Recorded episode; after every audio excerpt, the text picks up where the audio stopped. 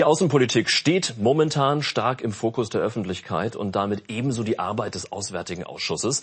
Er gehört zu den vier Ausschüssen des Deutschen Bundestages, die das Grundgesetz auch vorschreibt. Inhaltlich begleitet er die Regierungspolitik vor allem im Vorfeld wichtiger außen- und sicherheitspolitischer Entscheidungen. Daher findet, jetzt mit Ausnahme öffentlicher Anhörungen, die Ausschussarbeit grundsätzlich auch hinter verschlossenen Türen statt. Wie die Arbeit mit diesen dann doch zumeist hochsensiblen Beratungsthemen aussieht, das besprechen wir jetzt mit dem Ausschussvorsitzenden. Michael Roth ist bei uns. Ganz herzlich willkommen. Schönen guten Tag. Hallo. Schön, dass Sie da sind. Das Thema, das momentan ja die Schlagzeilen beherrscht, das ist die Krise zwischen Russland und der Ukraine. Russland fürchtet ja seit Jahren die stetige Osterweiterung der NATO. Warum diese Zuspitzung des Konflikts jetzt gerade in den vergangenen Wochen und Monaten? Präsident Putin möchte etwas revidieren, was er selbst und was seine Vorgänger vor Jahren bereits zugesagt haben nämlich dass die Staaten des östlichen Europas frei und souverän sind und auch darüber frei entscheiden können, welchem Bündnis sie angehören.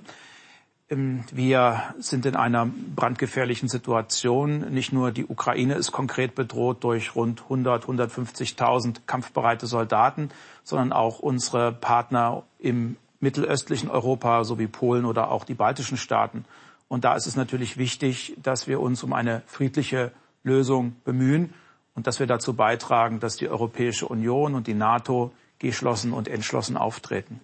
Ähm, jetzt äh, hat der Westen die Bedenken Russlands eben gegenüber der NATO-Osterweiterung, was ja einer der äh, Argumentationsgründe ist für diese Krise, äh, nicht ernst genug genommen in den vergangenen Jahren und damit, damit vielleicht sogar auch einen Anteil an dieser Krise jetzt, an diesem Konflikt? Es gibt keinerlei Rechtfertigung dafür, Erstens 2014 die Krim völkerrechtswidrig annektiert zu haben. Es gibt keinerlei Rechtfertigung dafür, mit militärischer Unterstützung äh, Separatisten behilflich zu sein, die äh, das östliche die östliche Ukraine faktisch abspalten wollen vom anderen Teil der Ukraine mit inzwischen 14.000 Toten. Und es gibt auch keinerlei Rechtfertigung dafür, 40, äh, rund 150.000 Soldaten aufzuziehen, um konkret die Ukraine, aber auch die Nachbarschaft zu bedrohen. Dennoch müssen wir uns alle fragen, ob wir nicht frühzeitiger miteinander das Gespräch hätten suchen können, um vernünftige Lösungen zu finden. Aber das Ganze hat Grenzen da, wo wir die Souveränität und die Freiheit von Staaten in Frage stellen wir können uns die Welt nicht mehr ins 20. Jahrhundert zurückbeamen, mhm. wo wir Einflusssphären hatten. Einerseits die US-amerikanische, andererseits die sowjetische. Diese Zeiten sind vorbei. Aber wir wollen ja nicht gegen, sondern wir wollen ja mit Russland eine Friedensordnung in der Europäischen Union aufbauen, aber eben nicht zu Lasten Dritter. Die Ukraine ist ja kein NATO-Mitglied. Die NATO-Mitgliedstaaten sagen deshalb auch, dass sie ein militärisches Eingreifen ausschließen, allen voran auch die USA. Welche Druckmittel gibt es denn dann, um das Ganze zu eskalieren? Zu, zu deeskalieren, Das Wichtigste ist Geschlossenheit und Entschlossenheit. Autoritäre Regime, auch Russland ist es immer wieder gelungen, ähm, das Bündnis zu spalten. Wir haben nicht immer es geschafft, mit einer Stimme zu sprechen. Das ist uns jetzt gelungen.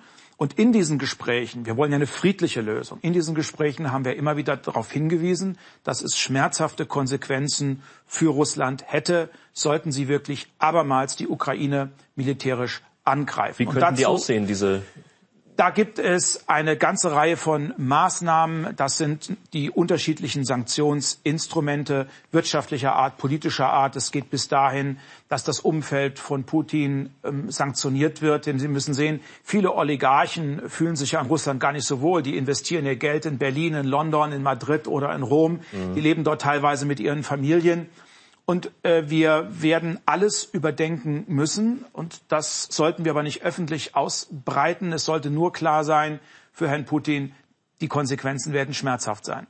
Wobei Russland ja ähm, sagt, äh, die Sanktionen, so wirksam werden die gar nicht sein. Die sehen dem ja sehr gelassen entgegen. Den Eindruck äh, habe ich nicht, weil nicht zuletzt auch der Druck, den wir in den Gesprächen entfalten konnten, hat ja dazu geführt, dass es jetzt auch erste Anzeichen für Optimismus gibt. Äh, es ist zumindest angekündigt worden, dass Truppenteile zurückgezogen werden. Das reicht natürlich noch nicht. Den Worten müssen Taten folgen. Und am Ende können wir nur dann über eine verlässliche Friedensordnung sprechen, über eine friedliche Koexistenz im östlichen Europa mit Russland sprechen, wenn die Truppen auch endgültig und definitiv abgezogen werden. Welche Rolle spielt bei den möglichen Sanktionen die Gaspipeline Nord Stream 2? Wir haben ja sehr früh im Bündnis vereinbart mit den Vereinigten Staaten von Amerika, in der Europäischen Union und in der NATO, dass alle Optionen, natürlich auch Nord Stream 2, im Falle des Falles auf dem Tisch liegen und dass wir derzeit nichts ausschließen. Und das macht ja deutlich, wie weit wir auch gehen würden mit den Sanktionen, sollte es wirklich zum schlimmsten Fall kommen, nämlich eine abermalige militärische Eskalation Russlands in der Ukraine. Die Ukraine fordert ja Waffenlieferungen. Sie hat äh, an Deutschland eine Wunschliste geschickt. Da sind Flugabwehrraketensysteme stehen da drauf, Antidrohnengewehre, elektronische Ortungssysteme, Nachtsichtgeräte, Munition. Mhm. Bekommen soll die Ukraine 5000 Helme oder sind schon teilweise angekommen. Ähm, wie bewerten Sie im Ausschuss die derzeitige Unterstützung der Ukraine durch die Bundesregierung? Ich habe großes Verständnis für äh, das Bedürfnis der Ukraine nach mehr Sicherheit, Schutz und Verteidigung.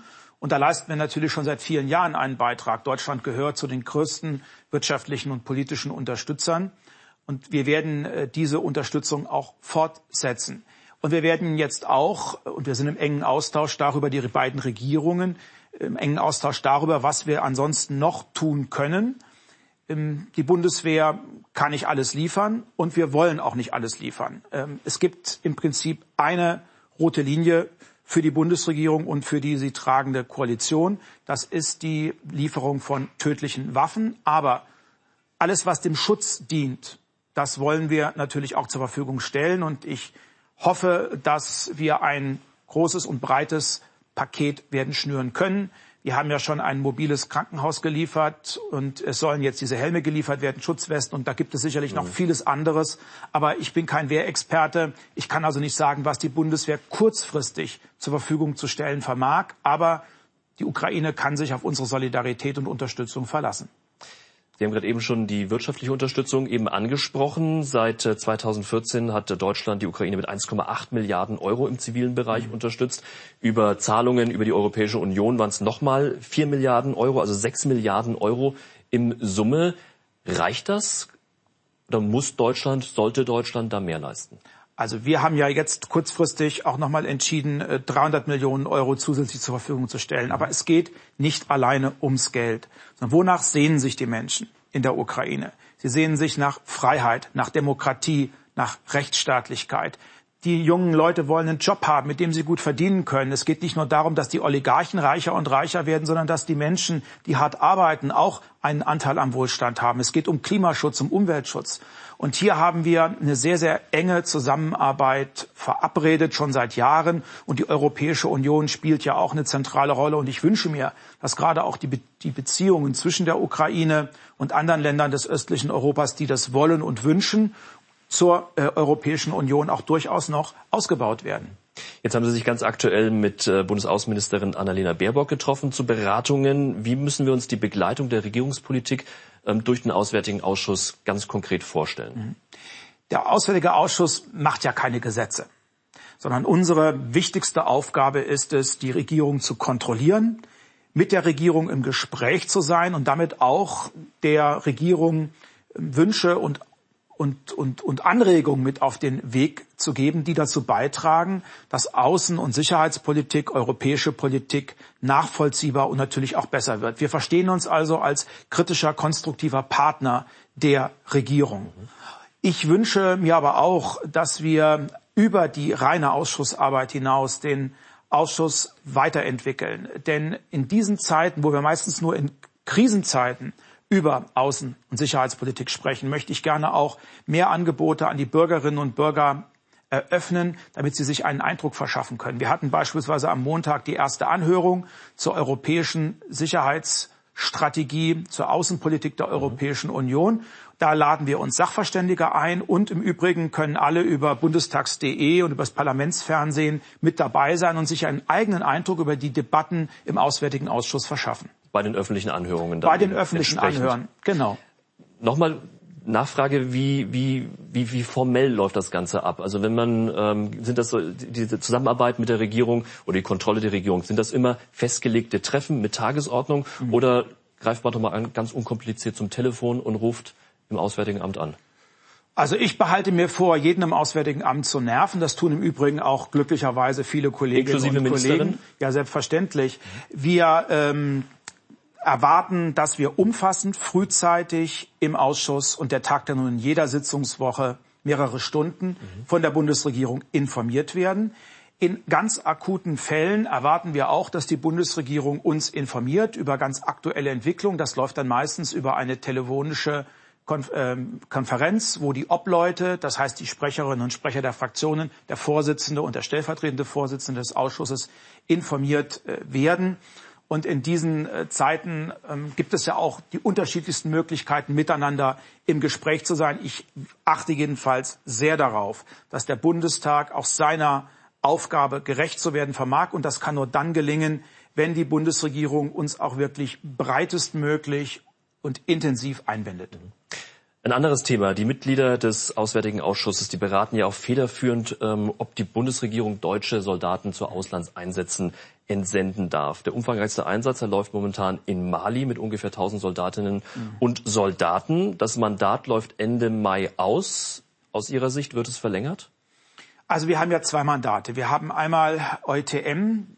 Dieses Mandat dient vor allem auch der Ausbildung der malischen Armee. Und dann haben wir noch äh, MINUSMA, das ist eine UN-Mission, die vor allem auch der Stabilisierung dieses geschundenen Landes dient, dass, dass überhaupt wieder Entwicklungszusammenarbeit dort laufen kann.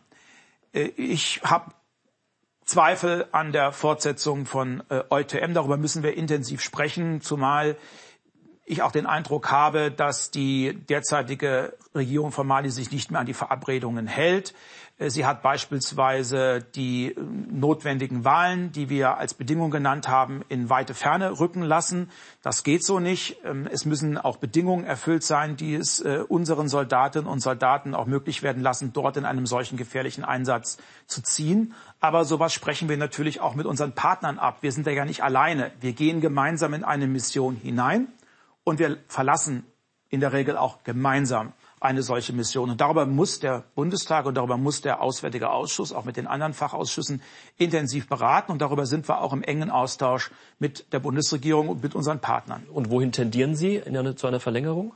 Ich habe ja schon deutlich gemacht, unter den obwaltenden Bedingungen kann ich mir durchaus vorstellen, dass wir MINUSMA äh, fortsetzen. Mhm. Aber ich habe sehr, sehr große Fragezeichen bei der Fortsetzung von EUTM. Äh, und das scheint eine Sorge zu sein, die nicht nur ich teile, sondern die viele Partner in der Europäischen Union teilen und auch in der Bundesregierung. Frankreich ähm, beendet ja auch äh, einen Teil des Einsatzes, äh, will abziehen, äh, einen Teil seiner Truppen. Ähm, welche Folgen hat das für Deutschland und die Bundeswehr in diesem Einsatz in Mali? Wir arbeiten ja besonders eng mit Frankreich zusammen und ähm, wenn äh, Frankreich auch den Stuhl vor die Tür gesetzt bekommt und der Botschafter ist beispielsweise ausgewiesen worden, dann hat das ja auch äh, unmittelbare Auswirkungen auf uns. Mhm. Denn eine Brüskierung Frankreichs ist automatisch auch eine Brüskierung der europäischen Partner inklusive Deutschlands und davor können wir nicht einfach die Augen verschließen. Aber könnte Deutschland den Part von Frankreich mit übernehmen? Da ist ja die Rede zum Beispiel Feldlazarett äh, wurde genutzt von den Franzosen Kampfhubschrauber, auch wenn das eine andere Mission war, aber trotzdem hat man sich gegenseitig ausgeholfen im Land. Wie sehen Sie das? Das prüfen wir ja derzeit. Was wir ansonsten noch zu leisten vermögen. Wir wollen dieses Land ja nicht alleine lassen. Und was ich auch einmal erwähnen möchte, das erleben wir an ganz vielen Orten der Welt, im Übrigen auch Europas, wenn sich die Europäische Union oder auch die Vereinten Nationen zurückziehen mit ihren Missionen, dann erleben wir allzu oft, dass autoritäre Regime, die unsere Werte dezidiert nicht teilen, dort eindringen. Wir haben beispielsweise jetzt schon mehrere hundert Söldner aus Russland, sogenannte Wagner-Truppe, so nennen die sich, die dort eben offenkundig das Regierungshandeln unterstützen, die aber mit unseren Wertevorstellungen, mit unseren Prinzipien, die auch diesem Mandat zugrunde liegen, nicht in Übereinstimmung zu bringen sind. Jetzt haben wir einige Themen angesprochen. Schauen wir mal so aufs Grundsätzliche, aufs große Ganze. Wie hat sich aus Ihrer Sicht die Sicherheitslage in den vergangenen Jahren in Europa und der Welt verändert? Wir hatten ja große Hoffnung äh, nach dem äh, Zusammenbruch der kommunistischen Diktatur im Osten, nach der Wiedervereinigung Deutschlands, nach der Vereinigung Europas war die Hoffnung, dass wir friedlich und frei zusammenleben können und dass die alten Konflikte des Kalten Krieges hinter uns liegen. Und wir haben momentan eine Welt der Unordnung mit vielen Krisen, Kriegen und Konflikten, auch in unserer Nachbarschaft.